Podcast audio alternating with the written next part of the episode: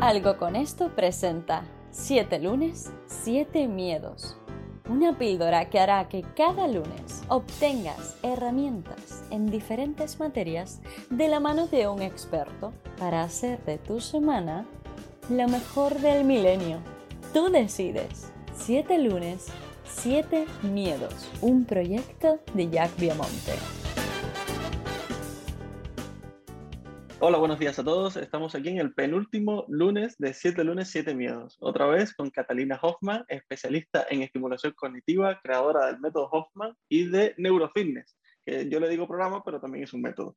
Así que eh, es un tremendo placer, como ha venido siendo hasta ahora. Y hoy tenemos un tema muy interesante, Catalina, y es hablar entre la diferencia entre conocimiento y acción. Y tú que eres una persona tremendamente ejecutora, Creo que no hay mejor voz para que nos cuentes un poquito de esto, por favor. Sí, mira, además me encanta, Jack, porque hay una de las cosas que me pasa mucho que me dicen, pero ¿cómo es posible que hagas todo lo que haces en un día? ¿Cómo es posible que lleves desde los 20, tengo 44 y que en 20 años hayas hecho todas estas cosas? Digo, mira, pues justamente llevando a la acción todo lo que sé y no parando de aprender. Y esto es una de las cosas que quiero explicaros. Cuando nosotros hablamos de conocimiento, quiero que sepáis que tenemos la corteza cerebral, que es la parte de fuera, esto que estoy enseñando, se llama corteza cerebral. Aquí está todo nuestro pensamiento consciente, todo nuestro conocimiento, el aprendizaje consciente está aquí, ¿vale? Y esto es lo que se llama la memoria explícita. Tú vas a una formación, a un máster en tu carrera y tienes un montón de conocimiento que tú vas guardando. Perfecto, hasta ahí genial. Y luego tenemos la parte de dentro de mi querido Lucas, que es como se llama mi acompañante de formación, que es la parte subconsciente, ¿vale? Donde está el hipocampo, está la imaginación, tenemos la memoria, tenemos un montón de cosas, pero que aquí también se guarda mucha información que tú no sabes que tienes. Y es lo que se llama la memoria implícita. Por tanto, el cerebro está constantemente, 24 horas al día, aprendiendo. ¿Qué pasa? Que si nos quedamos ahí, ¿de qué nos sirve tanto aprendizaje? Si tú sabes un montón de cosas, consciente y subconsciente, fenomenal, pero no las ejecutas, no pasas a la acción, tu cerebro lo único que va a pensar es que eso lo tienes de almacén. Y entonces lo va metiendo en cajitas y no lo utiliza. En el momento en el que tú empiezas a experimentar, empiezas a probar, no pasa nada si te equivocas porque es un aprendizaje, pero por lo menos lo intentas, es cuando el cerebro empieza a despertar y va creando nuevas redes neuronales. Y esto es muy importante, porque esto se llama neurogénesis. La manera en la que nuestro cerebro está constantemente desarrollando redes neuronales es provocándolo tú mediante la acción.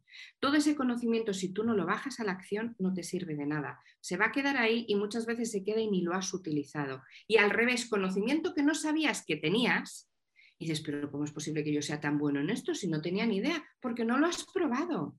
La regla y la píldora de la eterna juventud es la curiosidad y la experiencia. Por tanto, quedaros con estas palabras, bajar a la acción, probar sin parar, con todas las cosas, os gusten o no, os saquen de vuestra zona de confort o no, y es la manera en que vuestro cerebro va a mejorar, sí o sí, seguro. Qué maravilla, Catalina. Bueno, y he de confesar que muchas veces eh, es que nos da pereza ejecutar las cosas, pero una vez nos ponemos, a veces yo me doy cuenta y digo, bueno, me he puesto esto, mira cómo he avanzado y simplemente lo estaba postergando porque no quería como pasar por ese proceso. Pero, pero porque el cerebro es súper vago, querido Jack. Es que el cerebro es lo más vago del mundo mundial. Tú le dices al cerebro que no haga nada, ¡uy! Está encantado. Ahí tienes a las Netflix ahí, no tienes a una, tienes ahí las 86 mil millones de neuronas. El cerebro no quiere, solo quiere estar ahí para cuando hace falta para una emergencia, pero no quiere tener esa acción. La acción se la tienes que ir dando tú pero en cuanto empiezas, ya empiezas a secretar que si la dopamina, que si la oxitocina, ya te pones on fire, tú mismo vas viendo que mejoras. ¿Tú sabes la maravilla que tú sentir que estás mejor, que tienes más fluidez de información, que te concentras más? Eh, por eso tenemos que pasar a la acción. Como muy bien dices, da pereza, por supuesto, pero igual que daría pereza beber agua o hacer cualquier actividad. Ahora, empieza y ya de ahí no vas a parar. Qué maravilla. Y parte de pasar a la acción, ya lo digo desde aquí, yo creo que es eh, en Neurofitness. Así que yo invito a que vean tu, tu método. Tienes un programa muy interesante en el que yo estoy matriculado, lo confieso, creo que lo he dicho en algún episodio anterior. y, yo creo que es totalmente revolucionario. Así que muchísimas gracias Catalina por tenerte y por crear ese programa maravilloso. Un, placer.